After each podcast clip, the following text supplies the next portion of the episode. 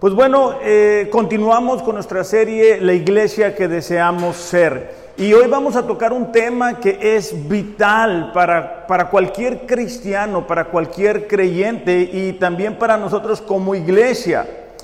Eh, vamos a tener como texto base lo que se encuentra en Lucas capítulo 14, versículo 26 al 33. Lucas 14 del 26 al 33, mientras, los, mientras lo encuentran. El título del mensaje del día de hoy es Queremos ser una iglesia que ame a Dios.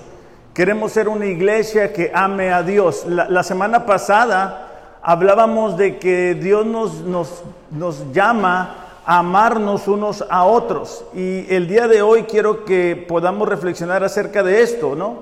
Lucas 14, 26 al 33 dice, si alguno de ustedes, está Jesús hablando, si alguno de ustedes quiere ser mi discípulo, tendrá que amarme más que a su padre o a su madre, más que a su esposa o a sus hijos, y más que a sus hermanos o a sus hermanas.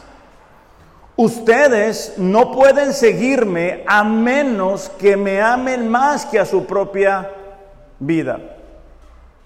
Si ustedes no están dispuestos a morir en una cruz y hacer lo que yo les diga, no pueden ser mis discípulos. Aquí hablando, no, está hablando de que vamos a ser crucificados literalmente, sino que vamos a morir a nuestros deseos, que lo mirábamos hace tres semanas atrás, ¿no?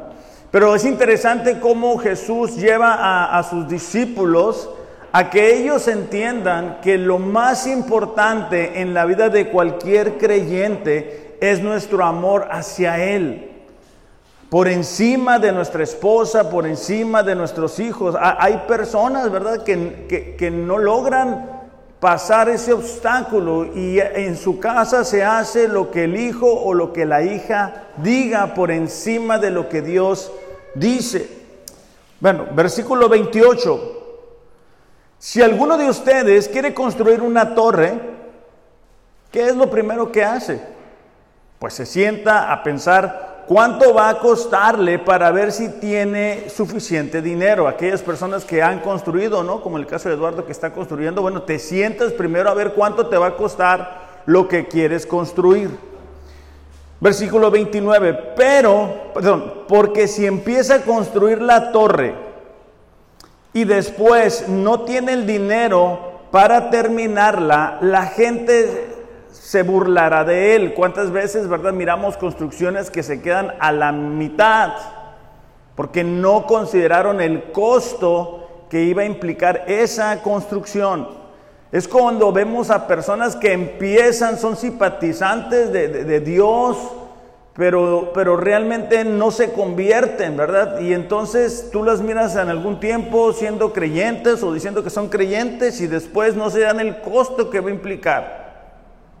Cuando les dicen que tienen que dejar algunos hábitos, algunas costumbres, algunas relaciones, algunas formas, este, entonces no quieren continuar con ese compromiso. Versículo 30. Eh, Todo el mundo le dirá, qué tonto eres. Empezaste a construir la torre y ahora no puedes terminarla. ¿Qué hace un rey? Va a dar otro ejemplo. Dice, ¿qué hace un rey que solo tiene 10 mil soldados para defenderse de otro rey que lo va a atacar con 20 mil? Primero tendrá que ver si puede ganar la batalla con solo 10 mil soldados. Y si ve que no puede ganar, aprovecha que el otro rey todavía está lejos y manda mensajeros a pedir paz. Por eso, piénsenlo bien. Si quieren ser mis discípulos, tendrán que abandonar todo lo que tienen. Ok, vuelve Jesús a hacer lo mismo. Ok, lo más importante, por encima de nuestros hijos, por encima de nuestra esposa, por encima de nuestro esposo, es nuestro amor a Él. Un hijo es una bendición, una esposa es una bendición, pero no debe de estar en primer lugar. Cada uno de nosotros tiene que entender eso porque es a lo que Dios nos ha llamado, a que estemos enfocados en las cosas de Dios, a que estemos enfocados en la palabra, a que estemos escuchando lo que Dios nos tiene que decir. Es lo mismo que Jesús dice en Mateo 22, 37. Amarás al Señor tu Dios con todas tus fuerzas, con toda tu mente, con toda tu alma y con todo tu corazón. A lo mejor algunos de ustedes dicen, sí, eso ya lo sé. Ahora, va a aparecer una frase que quiero que tú contestes en tu mente. Los que aman a Jesús, espacio. Los que aman a Jesús, ¿qué? Es decir, ¿cómo expresas tu amor a Jesús? Porque es muy fácil venir y cantar alabanzas. Es muy fácil decir, ah, yo soy creyente, yo soy cristiano. Pero, pero ¿cómo lo demuestras? O sea, ¿cómo puedes estar seguro que realmente amas a Dios? Jesús lo contesta. Juan 14, 15 dice, si ustedes me aman, guardarán o obedecerán mis mandamientos. Versículo 21, el que tiene mis mandamientos y los guarda, ese es el que me ama. Versículo 23, si alguien me ama, guardará mi palabra. Versículo 24, el que no me ama, no guarda mi palabra. Más claro ni el agua. O sea, si tú dices que amas a Dios, obedeces su palabra. Por eso es que somos tan enfáticos. Hay que estar leyendo la Biblia en un año, hay que estar meditando lo que dice Dios, hay que estar escuchando lo que Dios nos está hablando. Porque si yo no tengo la palabra en mi corazón, yo no puedo aplicarla. Hay muchas razones por las cuales en la vida práctica no demostramos nuestro amor a Dios. Hay muchas razones. Te voy a dar algunas nada más. ¿eh? No es una lista exhaustiva, nada más ahí para ver que tú digas, sabes que estoy aquí fallando. Número uno, el pecado. Hebreos 12.1 dice, ya que estamos rodeados por una multitud grande de testigos en la vida de la fe, quitémonos todo el peso que nos impide correr, especialmente el pecado que tan fácilmente nos hace tropezar. El pecado, esos deseos carnales, esos deseos humanos, son un obstáculo para que tú y yo podamos amar a Dios. Esos deseos, e, e, e, esas ganas que tenemos de hacer las cosas a nuestra manera. En la mañana, perdón, el día de ayer compartía con los hombres un, pequeño devocional, ¿verdad? De cómo Dios, cuando estamos leyendo la Biblia un año, de cómo Dios le dice a su pueblo Israel, sabes que tú vas a Egipto, tú confías en Egipto, tú confías en los jinetes fuertes. Y, muchos de nosotros, para vivir la vida, para alcanzar los propósitos, confiamos en nuestras fuerzas, en nuestras influencias, en lo que nosotros podemos hacer. Muchos de nosotros no hemos crucificado realmente e, e, ese pecado. Y por eso e, sigue siendo un obstáculo, nos impide avanzar. Por eso es que tenemos años de decir que somos creyentes y no logramos avanzar. Es muy bonito cuando uno recuerda, ¿verdad?, de dónde Dios nos sacó. Pero no nos sacó de ahí para volvernos a meter ahí. Otra razón es la apatía. Y, yo creo que aquí, eh, como iglesia, necesitamos prestar atención, porque yo creo que esas son razones que como iglesia no nos permiten avanzar a lo que Dios tiene para nosotros. La apatía es el estado de desinterés. Nosotros les decimos, hay que hacer esto, hay que echarle ganas, hay que leer la Biblia en un año, hay que venir a orar, hay que venir a los grupos, hay que echarle ganas, hay que quedarnos, hay que hacer estos cambios. Hay un desinterés.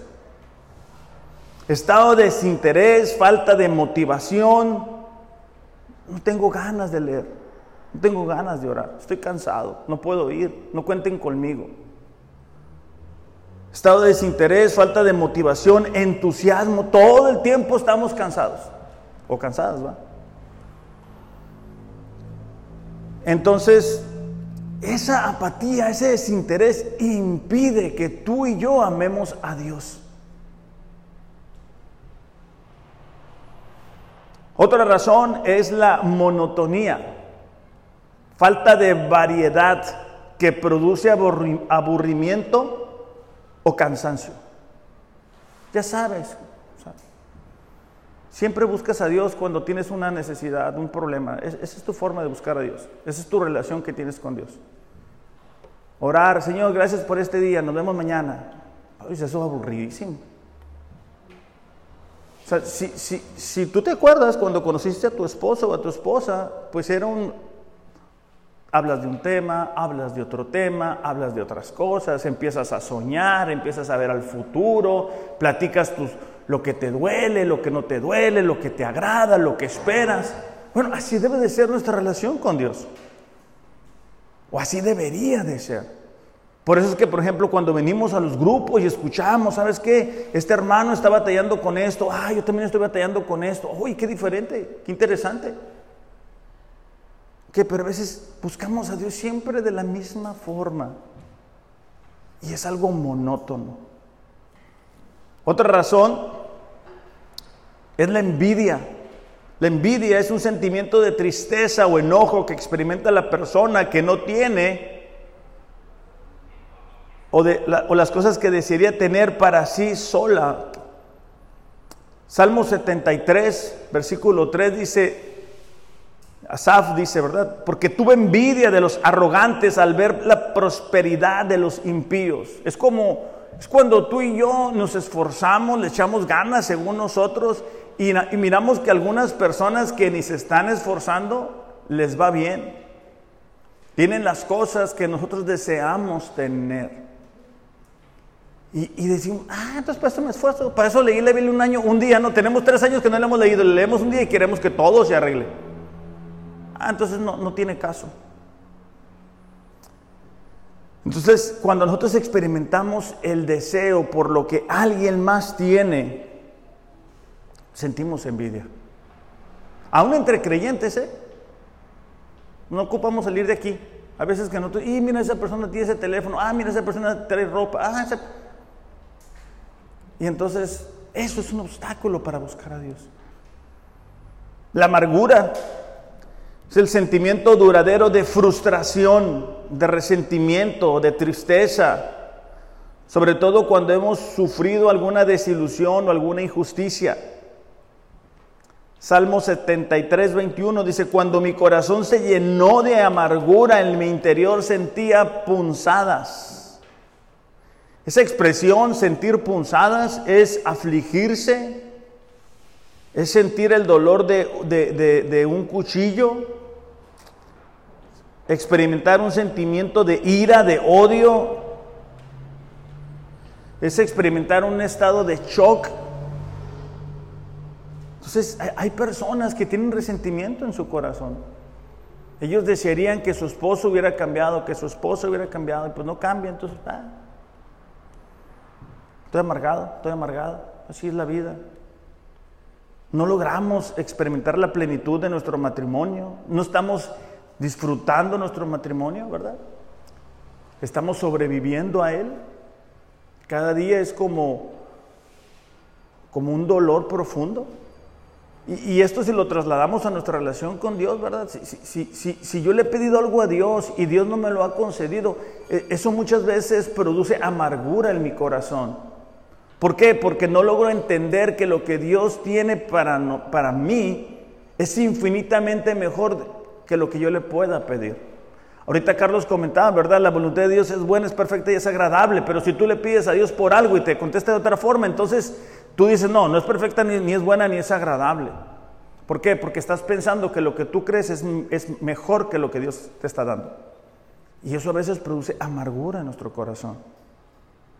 Como iglesia, ¿verdad? Le estamos pidiendo por ciertas cosas. Algunas han llegado, otras no, no, no las hemos alcanzado.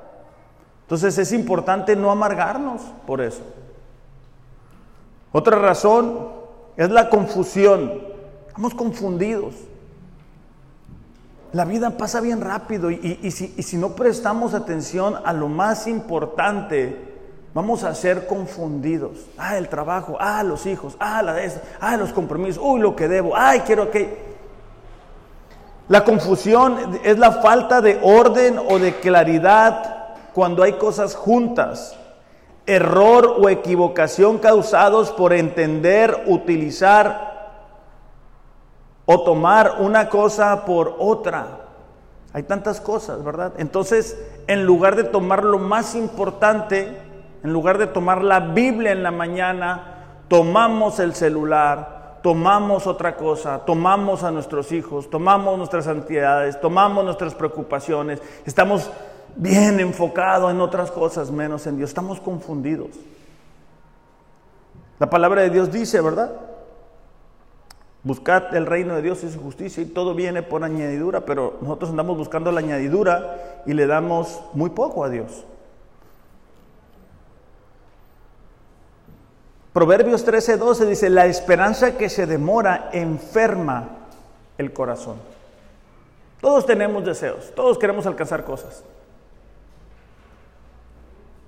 Pero cuando eso no, no, no llega, ¿verdad?, en tiempo y forma, Dice aquí que enferma el corazón. Esta palabra es disgusto, molestia, enfado, grave, eh, grave eh, sentimiento de ansiedad, dolor, tristeza.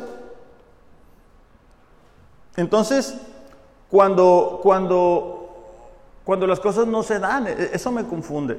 Ahora, esta no es una lista exhaustiva, solamente lo quiero poner en tu corazón para que tú puedas decir, ¿sabes qué? Sí, es cierto. Yo estoy distraída, yo estoy pensando en otras cosas. Dios no es mi prioridad. Y yo te quiero invitar en esta mañana a, que tú puedas ser parte de la iglesia que deseamos ser. E, esta semana estaba mirando un mensaje que me pareció muy interesante porque hablaba de que e, en una iglesia existen los edificadores de la iglesia. Son las personas con las que tú puedes contar, que van a estar ahí contigo que te van a ayudar a edificar, a fortalecer, a hacer crecer la iglesia, que van a estar aquí, que puedes contar con ellos. Pero también está la gente que es parte del grupo. Ellos no te van a ayudar. Ellos no van a ser parte, no puedes contar con ellos. Entonces damos gracias a Dios, ¿verdad? Por el grupo. Claro que sí. Pero yo te quiero invitar en esta mañana a que tú puedas ser un edificador de la iglesia y eso va a resultar de acuerdo al amor que tú tengas a Dios. A lo mejor tú crees que el amor se lo expresas a Dios con palabras y las palabras están bien, pero de acuerdo a la palabra que acabamos de leer, la manera en que expresamos nuestra obediencia, perdón, nuestro amor a Dios es con la obediencia. De hecho, los problemas que tenemos es porque no obedecemos a Dios. O sea, si, si nosotros obedeciéramos a Dios en nuestro matrimonio, no tuviéramos problema con nuestro esposo o con nuestra esposa. Si nosotros obedeciéramos a Dios en la administración de los recursos, no estuviéramos batallando en eso. Si nosotros obedeciéramos a Dios en la, en la educación de nuestros hijos, no estuviéramos batallando. La tendencia nuestra es hacer lo que dice 1 de Juan capítulo 2 versículo 15. Dice, no amen al mundo ni las cosas que están en el mundo. El otro día les decía, ¿verdad? Una serie de cualquier plataforma no la podemos aventar en un fin de semana. Pero leer la Biblia no es a veces tan sencillo. ¿Por qué? Porque nos estamos alimentando de chatarra. Versículo 16, todo el, perdón, porque todo lo que hay en el mundo, la pasión de la carne, la pasión de los ojos, la arrogancia de la vida, no proviene del Padre, sino del mundo. De hecho, 1 de Juan 5.3 dice, este es el amor de Dios que guardemos sus mandamientos y sus mandamientos no son difíciles de guardar. ¿Por qué? Porque se nos hace difícil obedecer a Dios. Porque no lo amamos. Cuando, cuando tú amas a alguien, cualquier petición que te hace, tú la vas a poder hacer. Cuando, no te acuerdas, ¿verdad? Pero ojalá no, no esté muy lejano a ti esto. Cuando estabas noviando y tu, y tu novia este, te pedía algo, no te resultaba difícil. porque estábamos en esa etapa de enamoramiento. No sé si me pueden ayudar con los niños, llevándoselos para allá, por favor. Eh, entonces, cuando estamos en esa etapa, eh, es, muy, es muy bonito y nada se nos hace difícil. Pero ya, ya a veces pasa el tiempo, no es lo óptimo, no es lo que debería de ser, no, no deberíamos de estar ahí en nuestro matrimonio, pero en ocasiones, ¿verdad? Ya estamos en otra etapa y, estamos muy fríos, muy distantes con nuestra esposa y, y nos manda el mensaje que lleguemos por tortillas y sentimos que nos está pidiendo algo fuera de lugar. O sea, ¿cómo es posible? Bueno, e, eso es porque a veces el amor no está ahí. Entonces, en, el caso de Dios, cuando Dios te dice, ¿sabes qué? Necesito que me entregues esto, no es porque nos quiera destruir, es porque eso se está convirtiendo en un ídolo. Eso nos está distrayendo, eso impide que lo más importante sea Dios. Cuando vamos a agarrar un trabajo, cuando nos vamos a cambiar de ciudad, lo más importante debe de ser Dios. Cualquier decisión que voy a tomar, ¿cómo va a afectar esto mi relación con Dios? En la Biblia encontramos muchos casos, pero quiero que nos enfoquemos en, lo que está en Apocalipsis, capítulo 2, versículo 1 en adelante. Y esta es una historia interesante en, sí misma, y más porque al terminar esta serie que estamos llevando, vamos a estudiar el libro de, eh, eh, los Efesios. ¿no? Y ya ha pasado algún tiempo que esta iglesia dejó de ser lo que antes era. Esta iglesia llegó, eh, como decimos comúnmente, con todo, ¿verdad? Eh, acabando con la idolatría, acabando con la inmoralidad que ahí se estaba viviendo. E, el primer, fíjate nada más, el, primer pastor fue Pablo, después fue Apolo, después se queda eh, Timoteo, o sea, ahora sí que lo mejorcito que había en aquel tiempo, humanamente hablando, ¿verdad? Sabemos que la obra la hace Dios, pero bueno, Él coloca a los maestros ahí. Entonces, eh, pero pasa el tiempo, pasa el tiempo y, y con el tiempo viene ese enfriamiento espiritual. Escribe el ángel de la iglesia en Éfeso, el que tiene las siete estrellas en su mano derecha. Aquel que anda, dice, entre los siete candelabros de oro, dice esto, es hablando Jesús, ¿verdad? Jesús recorre sus iglesias. Tenemos que ser conscientes, o sea, de eso. O sea, Dios habita en nosotros, pero también está aquí. Él ve, o sea, Él conoce nuestros pensamientos, Él sabe lo que estás pensando ahorita. Él sabe que estás pensando en ir a comer a la salida. Eso es bueno, ¿verdad? Pero hay veces que estamos aquí, pero nuestra mente está bien lejos. Ay, ahorita quiero hacer esto. Dice, conozco tus obras, tu fatiga, tu perseverancia y que no puedes soportar a los malos. Has sometido a prueba a los que dicen ser apóstoles y no lo son y los has hallado mentirosos. O sea, esta iglesia está siendo elogiada por su perseverancia, por sus acciones, por lo que estaban haciendo, por su compromiso. Dice, tienes perseverancia. Esa palabra supone que es la fortaleza aún en medio de las pruebas. Había personas como en nuestros tiempos, ¿verdad?, que decían ser apóstoles y ellos dicen, ¿sabes que los has probado y los has hallado mentirosos? Esta semana estaba mirando. Ay, Dios. Lo voy a decir para que ustedes se cuiden, ¿eh? E, es una iglesia que está en Australia y invitan a un pastor latinoamericano. Y entonces le dicen, bueno, ya que estés ahí, ¿verdad? Tú haz tu, tu, tu mover del Espíritu Santo. Entonces está predicando esta persona y se, baja de, pues de aquí, más o menos, se baja. Y conforme empieza a caminar, la gente se empieza a reír, lo que ellos le dicen la risa santa, ¿no? Y se empieza a reír, a doblar de risa, el otro también, todo el mundo se empezó a reír. Tenemos que tener, eh, abrir nuestros ojos, conocer la palabra. Y decir, ¿sabes que eso no puede provenir de Dios? ¿Cómo Dios, cómo Dios va a impedir que su palabra sea predicada?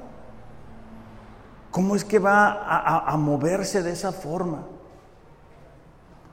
pero eso es el desconocimiento.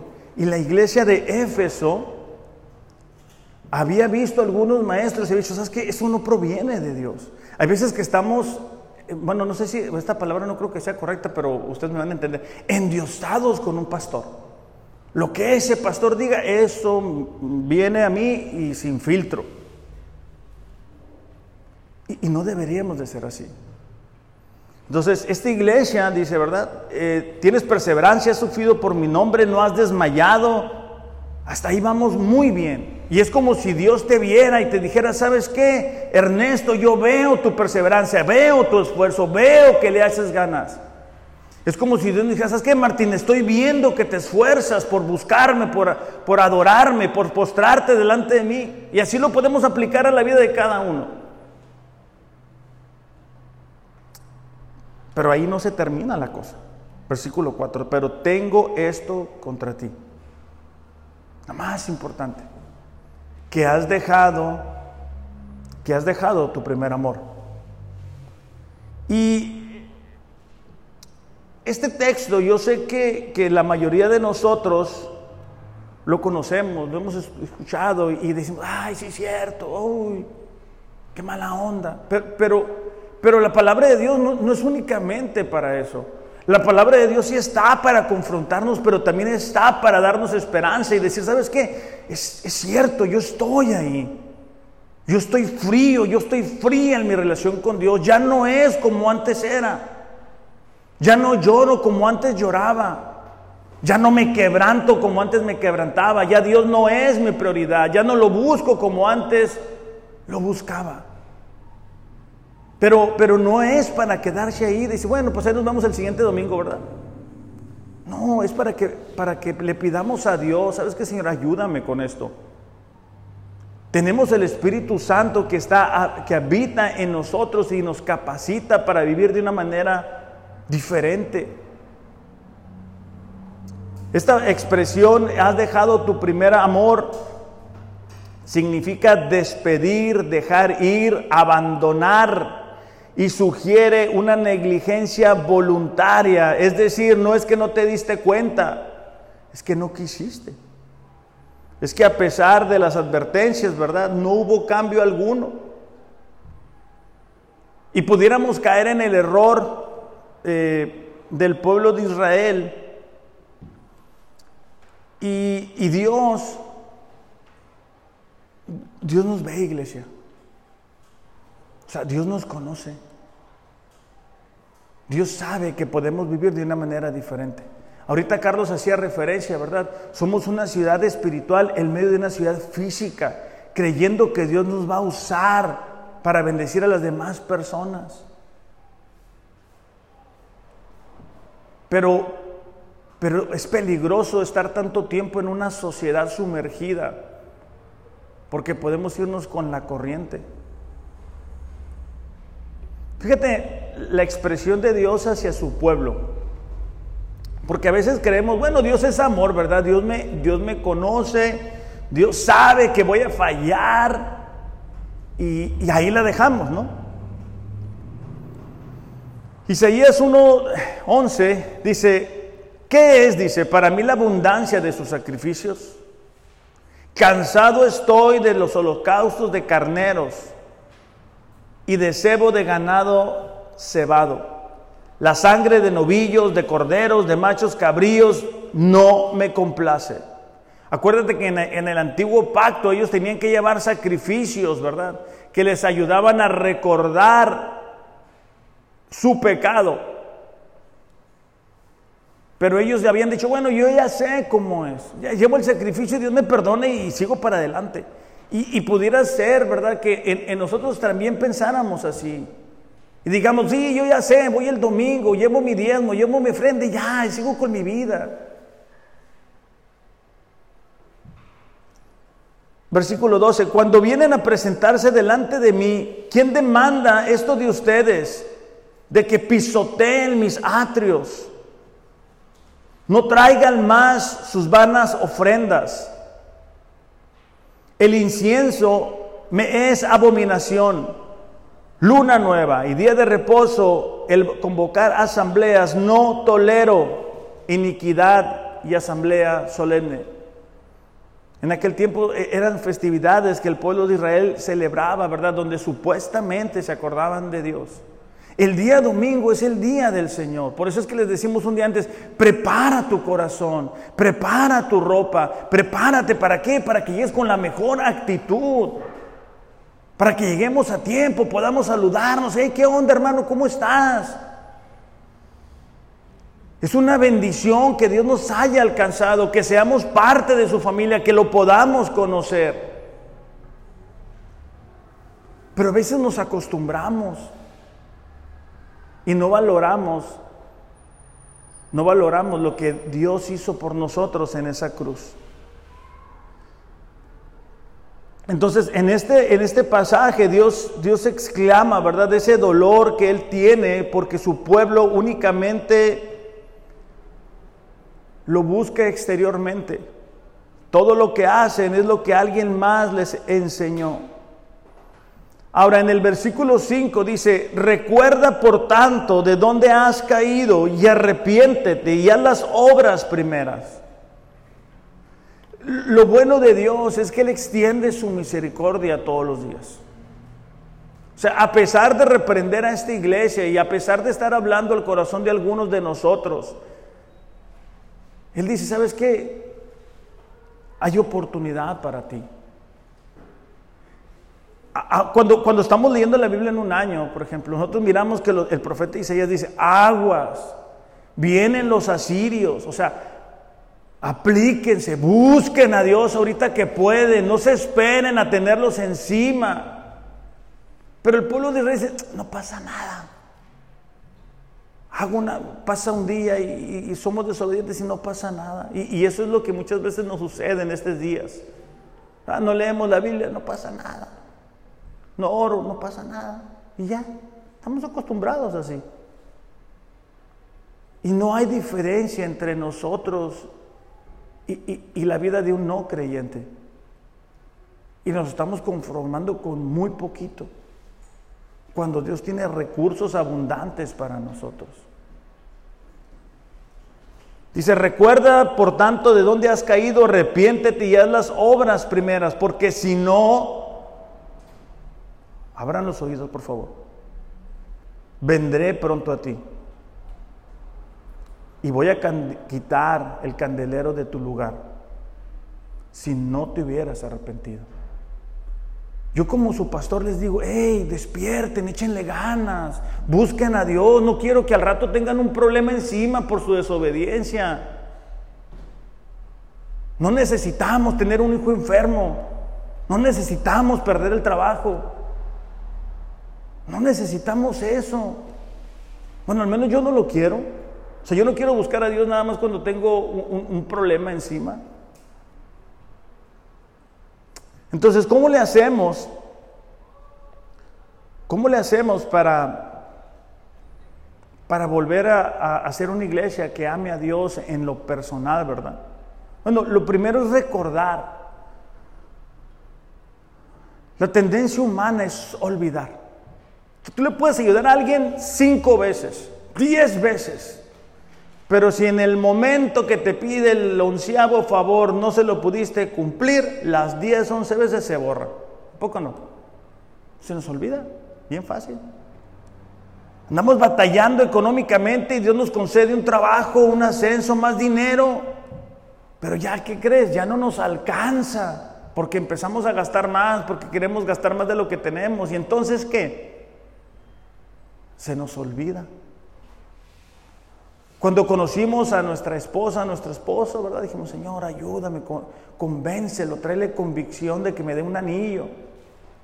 Y te lo dio, pero ya te olvidó, ya te acostumbraste. A lo mejor estabas buscando una iglesia, ya tienes esta iglesia, ya estás aquí. Eh, tratamos de hacer las cosas lo más transparente que se pueda para que se sientan cómodos. Tratamos de poner en sus manos los recursos para que puedan crecer y desarrollarse. Miren cuántas iglesias están cayendo, cuántas iglesias cerraron. Pero a veces, ah, pues ya se nos olvidó, ¿verdad?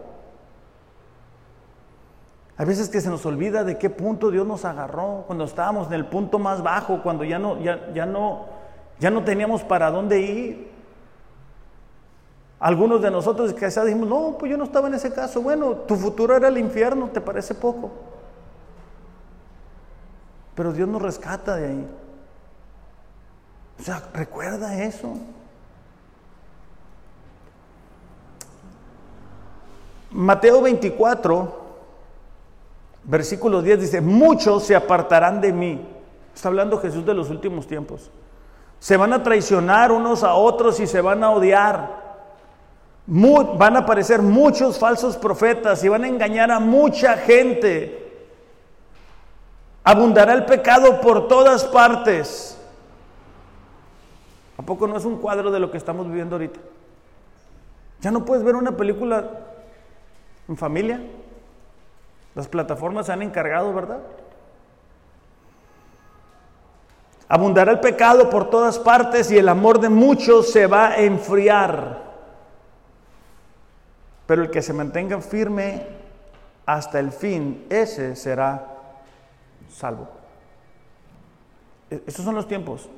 Y, en medio de estos tiempos donde hay tanta maldad, donde hay tanto pecado, corremos el peligro, ¿verdad? de olvidar de dónde Dios nos tomó y empezar a vivir, a actuar, a pensar como la gente a nuestro alrededor y a buscar lo que ellos buscan. Acuérdate, o sea, acuérdate en qué punto Dios te tomó, que no se te olvide, porque no es necesario que tengas que volver a ese lugar. Dios no quiere que nosotros vivamos en derrota. Dios no quiere que vivamos en depresión, pero tampoco va a permitir que vivamos en apatía. Si le estás pidiendo por tus hijos, prepárate, porque muchas veces Dios trae situaciones a sus vidas para que puedan despertar, porque están viviendo una apatía increíble. En Éxodo capítulo 14, versículo 21 y 22. Dice, luego Moisés extendió la mano sobre el mar y el Señor abrió un camino a través de las aguas mediante un fuerte viento oriental. Está hablando de ese momento de liberación, ¿verdad? Cuando los egipcios están atrás y ellos no saben para dónde darle. El viento sopló durante toda la noche y transformó el lecho del mar en tierra seca. Entonces el pueblo de Israel cruzó por el medio del mar caminando sobre tierra seca con muros de agua a cada lado. Es impresionante lo, que Dios hizo para liberar a su pueblo. Ok, es algo similar a lo que Dios hizo por cada uno de nosotros. Nuestro destino era vivir apartados de Él nuestra humanidad caída nos impedía obedecer a Dios, dejar algún tipo de adicción. Pero, pero Dios envía a su Hijo a morir en una cruz por nuestros pecados. Y, y lo único que tenemos que hacer es ver eso, creerlo y decir, ay caray, yo estaba así, mi mamá, mi papá se divorciaron, mis hermanos, mira cómo están. Oye, mis compañeros de trabajo traen un desorden, el, encargado tiene un amante, tiene un desastre por todos lados, la perdición por todos lados. Y Dios viene y nos cambia la manera de pensar y nos pone en orden.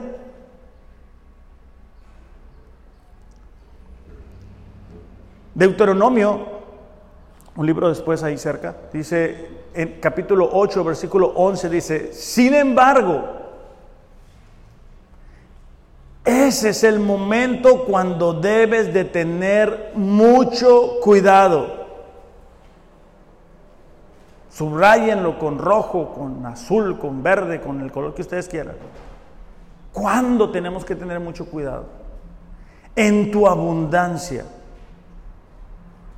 Ten cuidado, dice, de no olvidar al Señor tu Dios al desobedecer los mandatos, las ordenanzas, los decretos que te entrego hoy. Eso es cuando tenemos lo suficiente. O sea, no, esperes tener mucho dinero guardado en el banco. Algunos de nosotros tuvimos algunas dificultades económicas y andamos pateando el bote, como se dice comúnmente. Yo recuerdo haber comprado un raspado de 15, 20 pesos y haberlo compartido con Mariel. Y algunos de nosotros apenas andábamos ahí. Pero después Dios viene y nos bendice. Y a lo mejor no, no, nos sobra, ¿verdad? Tampoco, pero tenemos lo suficiente. Y, y, esa tendencia humana de cuando tenemos lo suficiente de olvidarnos de Dios. Por eso dice, hey, cuidado, cuando tengas, cuando estés bien, cuando estés tranquilo, cuando no estés ahí orando, ¿verdad? Para que no llegue el de la CFE y te corte la luz. Pues cuando te sientas satisfecho y hayas prosperado, edificado casas hermosas donde vivir, cuando haya aumentado mucho el número de tus rebaños, tu ganado, se haya multiplicado tu plata, oro junto con todo lo demás, ten mucho cuidado. Subrayen ahí, por favor. No te vuelvas orgulloso en esos días. Y entonces te olvides del Señor tu Dios quien te rescató de la esclavitud de la tierra de Egipto. Ahora, aquí hay un error que muchas veces cometemos. Hay gente que dice, no, yo no soy orgulloso, yo no le presumo nada a nadie. El ser orgulloso es el sentirse autosuficiente. Es cuando nosotros decimos, no necesitamos a Dios. No estamos buscando a Dios. Versículo 15. No olvides, dice, que Él te guió por el inmenso y terrible desierto que estaba lleno de escorpiones, serpientes venenosas, que era tan árido y caliente. Él te dio agua de la roca. Acuérdate, acuérdate dónde Dios te tomó. Mira un poquito a tu alrededor. Mira a tus compañeros de trabajo. Mira a los miembros de tu familia que no son creyentes y te vas a dar cuenta de la gran diferencia que existe. Versículo 5 de Apocalipsis 2 dice, arrepiéntete. Eso es lo segundo que tenemos que hacer. Es un cambio de modo de pensar, cambio de actitud, cambio de vida. Esto implica acciones. O sea, esto no es únicamente decir, ah, sí es cierto, qué mal estoy. Y ya. No, esto significa, ¿sabes qué? Ok, estoy haciendo esto mal. ¿Qué puedo hacer para hacerlo correctamente? ¿Cuáles son los pasos que yo debo de tomar? No únicamente decir, ah, sí, me equivoqué. No, eso no es arrepentimiento, eso es remordimiento. O sea, remordimiento es cuando, por ejemplo, te pasas un alto y te paró la patrulla y te dio una multa. Y dices, ¡eh, qué mala onda! Eso es remordimiento. Pero cuando te pasas el alto, te multan y sabes que me equivoqué. Ya no voy a ir hablando por el teléfono. Y ya no lo haces. Eso es arrepentimiento. Cambió tu manera de pensar. Diferencia muy grande. Hechos 19, 18 nos relata cómo esta iglesia fue fundada con arrepentimiento. Muchos de los que llegaron a ser creyentes confesaron sus prácticas pecaminosas. Está hablando de la iglesia de Éfeso. Varios de ellos practicaban la hechicería y trajeron sus libros de conjuros y los quemaron en una hoguera pública. El valor total de los libros fue de 50 mil monedas de plata. Y el mensaje acerca del Señor se extendió por muchas partes y tuvo un efecto muy poderoso eso es arrepentimiento. Esa gente dijo, ah, caray, estamos equivocados. Y llevaron esos libros, esos que consideraban de valor. Muchos de ellos se dedicaban a eso y era la forma que obtenían su ganancia. Y confiaron en Dios. E, eso es arrepentimiento. Entonces, necesitamos recordar de dónde Dios nos tomó. Necesitamos tener arrepentimiento. Fíjate cómo lo dice Salmo 78, versículo 34. Salmos 78 dice, fíjate cómo Dios habla a su pueblo y a nosotros. Cuando los hería de muerte, entonces lo buscaban. O sea, cuando te viene un problema, entonces lo buscamos. Y se volvían, dice, y buscaban a Dios con diligencia. Se acordaban de que Dios era su roca y que el Altísimo era su redentor. Pero con su boca lo engañaban y con su lengua le mentían.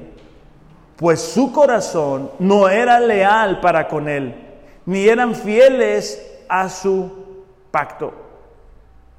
O sea, ellos iban con Dios y le decían, Señor, perdónanos. Porque tenían un problema encima. Pero Dios, Dios miraba más allá de su, de su palabra. Así como lo hace con nosotros. Que no se vuelva una costumbre, iglesia, el buscar a Dios en problemas. Porque eso no es una relación. Eso es una, es una relación únicamente por interés. De hecho, en, en Jeremías, capítulo 2, versículo 2 dice, recuerdo qué ansiosa estabas por complacerme cuando eras una joven recién casada. Está hablando de la nación de Israel y de cuando eh, Dios la toma como su esposa. Cómo me amabas y me seguías a través de lugares desolados en esos días Israel estaba consagrado al Señor. Todos, dice, los que lastimaron a su pueblo fueron declarados culpables y sobre ellos cayó calamidad. Yo, el Señor, he hablado. Entonces, nos damos cuenta que es también importante el arrepentimiento. Y por último, hacer las obras primeras. Dice, vuelve a hacer las primeras obras. Eh, Ariel, ¿me puedes acompañar, por favor? Eh, cada uno de nosotros conoció a Dios en distintos puntos y momentos. Cada uno de nosotros hacía cosas, ¿verdad? E, el orar no era un problema. El no saber cómo orar tampoco era un problema. La distancia no era un problema. Lo cansados no era un problema. El no saber no era un problema. Y hacíamos cosas que hemos dejado de hacer. A lo mejor sí las hacemos exteriormente, acciones, pero no no con la motivación correcta. O sea, hay veces que hacemos cosas en automático. O sea, si tú le preguntas a tu esposa, te va a decir, pues tengo que hacerte desayuno. Pues, pero no todo el tiempo, ¿verdad? Ah, qué buena onda, voy a hacer tortillas de harina para mi esposo. No, no todo el tiempo. E, en nuestra relación con Dios, es importante que hagamos las, las cosas, las obras, porque entendemos cuánto nos aman. Porque entendemos cuál era el rumbo de nuestra vida. Porque entendemos cómo está el mundo de perdido.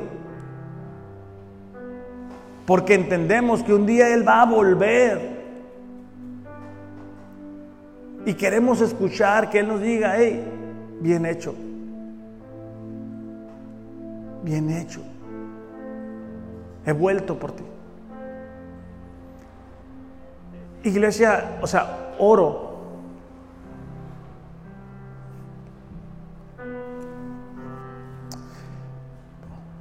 Para que podamos entender esto.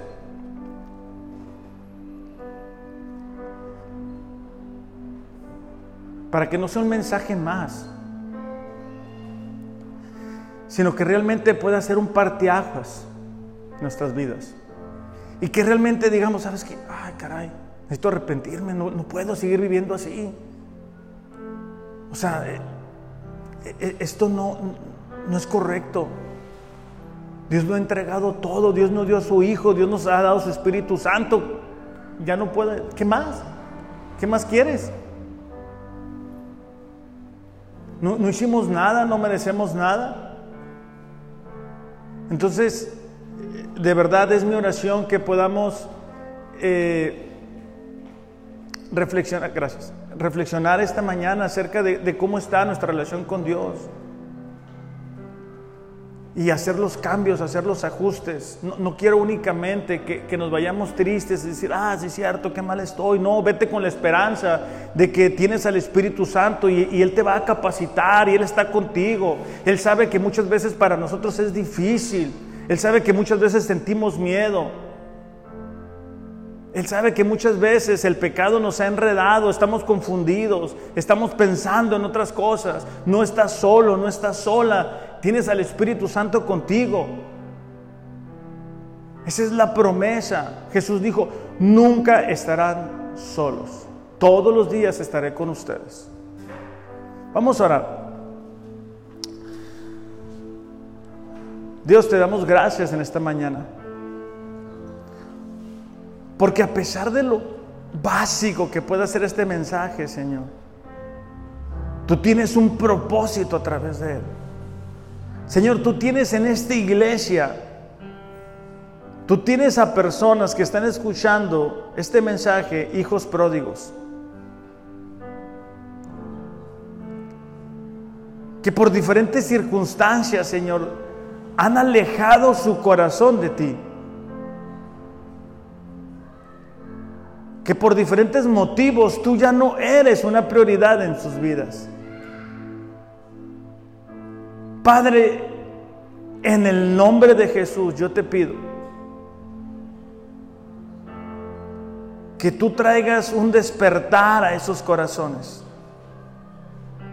Que tú traigas un arrepentimiento genuino, que tú traigas esperanza, Señor, a sus vidas.